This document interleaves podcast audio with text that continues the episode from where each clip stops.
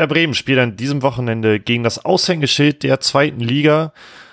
Denn, denn zumindest exemplarisch wird der SV Sandhausen ähm, immer genutzt, um, um eine Tristesse der zweiten Liga darzustellen, die es ja aber ja gar nicht mehr gibt, weil so geile Vereine wie Werder Bremen auch in der zweiten Liga spielen. Und damit herzlich willkommen zum Vorbericht für Sandhausen gegen Werder und hallo Matthias Althoff. Hallo Lars Nieper, ne? Äh, ich finde das sehr lustig, weil mein erster Gedanke war bei Aushängeschild, dass Werder gegen sich selber spielen muss. das ist es ja eigentlich in den Spielen auch irgendwie, dass man gegen die eigene Dummheit und Ideenlosigkeit ja häufiger spielt als gegen den Gegner. Aber das kann leider auch irgendwie gegen Sandhausen wieder der Fall sein. Ich habe tatsächlich irgendwie nach den letzten, nach dem letzten Spiel auch irgendwie so ein komisch ungutes Gefühl, weil wenn man irgendwie so den Tabellenplatz von Sandhausen sieht, die sind gerade Tabellen 16.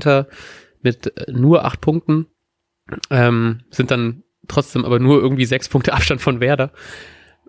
Und nachdem auch die letzten Spiele halt eben alle nicht so super überzeugt, also natürlich hatten wir zwei mal wieder einen 3-0-Sieg drin, dann wieder die Klatsche am, vom, vom letzten Wochenende äh, gegen Darmstadt, dann gehe ich da doch irgendwie schon nicht so super happy und nicht so super erwartungsvoll irgendwie rein, weil es doch irgendwie so eine, so eine krasse Wundertüte ist, dass ich gar nicht weiß, was ich eigentlich jetzt, welches Werder Bremen ich erwarten kann. Und das drückt irgendwie ganz schön auf meine, meine, meine Stimmung, dass ich mich nicht so krass auf dieses Spiel freuen kann. Wie geht's dir mit, mit all dem? ähm, ja, ich, irgendwie habe ich auch ein schlechtes Gefühl. Ähm, aber was mir gerade Mut macht, was ich gerade gesehen habe, war, dass Sandhausen gegen Darmstadt 6 zu 1 verloren hat. Mhm. Das würde ja bedeuten, wir haben eine kleine Chance. äh, aber sonst, weil jetzt ja auch unter der Woche so ein bisschen Unruhe da war, weil äh, Niklas Füllkrug ja zum Beispiel auch ja, eine dreitägige Denkpause für irgendwas bekommen hat.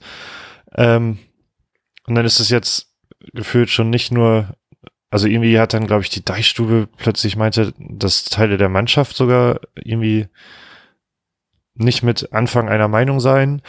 Ähm, das sind, ist, ist dann halt plötzlich nicht mehr nur sportliche Unruhe, sondern auch irgendwie solche mhm. Nebenschauplätze. Und das, ich glaube, so, sowas wollen wir halt überhaupt nicht. Und sowas ist man irgendwie auch nicht gewohnt bei Werder.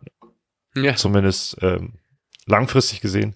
Deshalb äh, habe ich grundsätzlich gerade ein sehr schlechtes Gefühl, was Werder angeht. Ja, das geht mir irgendwie ähnlich. Dieses ganze, es wirkt alles gerade so nicht so richtig wie Werder. Also auch dieses, ich finde auch dieses, dieses inkonstante Spielen ist auch nicht so richtig Werder. Entweder sind wir durchgehend scheiße oder spielen durchgehend irgendwie 1-1, wie in irgendwie vor ein, zwei Saisons, einer Saison. Fühlt sich zumindest äh, schon ein bisschen länger her an. Und so das auf und ab, das ist irgendwie so untypisch Werder und aber auch halt eben diese ganze, diese Unruhe und das, ich würde mir halt eben richtig wünschen, dass Füllkrug jetzt irgendwie mehr spielen kann als sonst und nicht erst irgendwie kurz vor Schluss eingewechselt wird und direkt irgendwie uns noch zum Sieg schießt oder so, einfach um so ein bisschen, dass nicht nur dieser Knoten bei ihm endlich platzt, sondern halt eben auch dieses Gefühl von, er wurde jetzt suspendiert und jetzt kann es endlich allen zeigen und kriegt das dann doch hin, dass er dann besser ist als all das und das würde mich mega hart freuen. Ich glaube nicht so richtig dran, aber irgendwie wird es so ein bisschen dieses, so ein bisschen die Wogen glätten, weil es einfach so ein bisschen die Unruhe da vielleicht dadurch einfach vielleicht genommen wird. Vielleicht reicht es auch schon, wenn wir einfach mal vernünftig gewinnen und einfach mal ein gutes Spiel mal wieder sehen. Und das hoffentlich sich langsam einfach beruhigt, weil ich habe jetzt irgendwie heute auch so einen Artikel gelesen darüber, dass man sich irgendwie einige Fans plötzlich Kofeld zurückwünschen und ja. weil man dieses, dieses unsympathische, was dann in dem Artikel stand von Markus Anfang irgendwie, beziehungsweise dass man das, dass man das empathische und das sympathische bei Kofeld so vermisst und dass das bei Markus Anfang fehlt. Und ich finde ihn immer noch auf irgendeine Art sympathisch, aber auch irgendwie will ich irgendwie auch nicht, dass er diese Unruhe dann, beziehungsweise dass es überhaupt diese Unruhen gibt, die ja eventuell von ihm kommen, wobei jetzt auf der PK gesagt worden ist, dass alles wieder in Ordnung ist und dass es alles irgendwie größer gemacht worden ist, als es eigentlich notwendig ist. Ja, ich weiß nicht, was dann wirklich die Wahrheit ist, wahrscheinlich liegt alles irgendwie so dazwischen.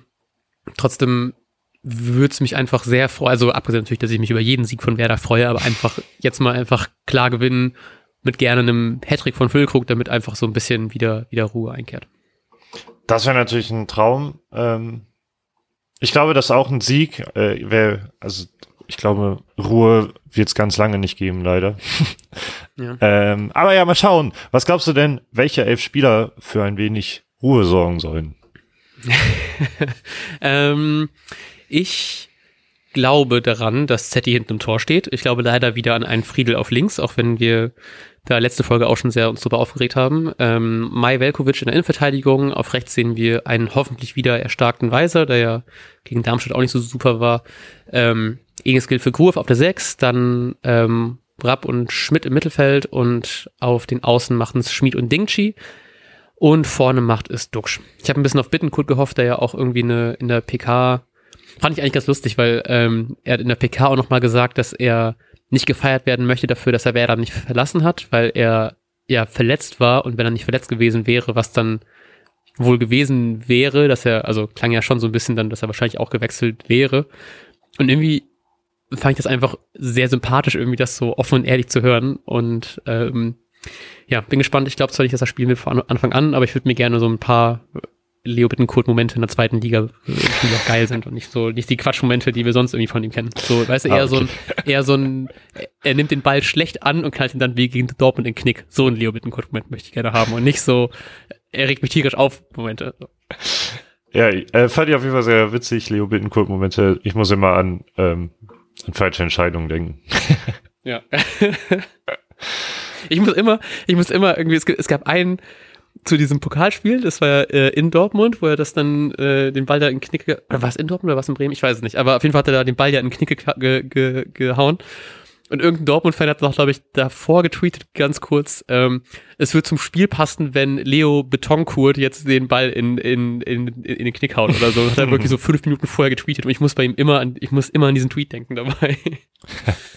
Äh, ja, es wäre schön, wenn wir das sehen. Ich äh, habe bei der Aufstellung jetzt einfach mal, weil ich glaube, dass Markus Anfang uns zuhört, ähm, ja, bitte. Friedel in die Innenverteidigung geschoben und Jung dann auf links. Ähm, ansonsten, ja, passte das alles. Cool. Ähm, was glaubst du denn, wie das Spiel ausgehen wird? Ja, wir müssen, wir müssen halt nicht der Ansage treu bleiben, dass es sehr leicht vorherzusagen ist und deshalb würde ich auch einfach auf ein 3-0 für Werder tippen. Ah, fuck. Ich hab's auch schon so ein Kicktipp eingetragen. Ähm, dann sage ich einfach mal 4-1, komm. Okay. Bleib der, bleib der Distanz zumindest treu. nee, das macht gar keinen Sinn, weil wir entweder ja zu 0 oder mit 0, deswegen sage ich einfach 2-0. Okay. Einmal äh, Videoschiri fälschlicherweise aberkannt. Ja, genau, genau. Mhm. Das, äh, das dritte Tor von Füllkrug wird aberkannt. Okay, dann äh, freue ich mich, dass cool. wir die Tage etwas Erfreulicheres miteinander zu sprechen haben als beim letzten Mal und wünsche mhm. dir ein schönes Wochenende. Oh, danke, wünsche ich dir auch. Ich wünsche auch allen Hörerinnen und Hörern ein wunderbares Wochenende, einen wunderbaren Spieltag. Und wir hören uns im Nachbericht wahrscheinlich am Sonntag oder am Montag.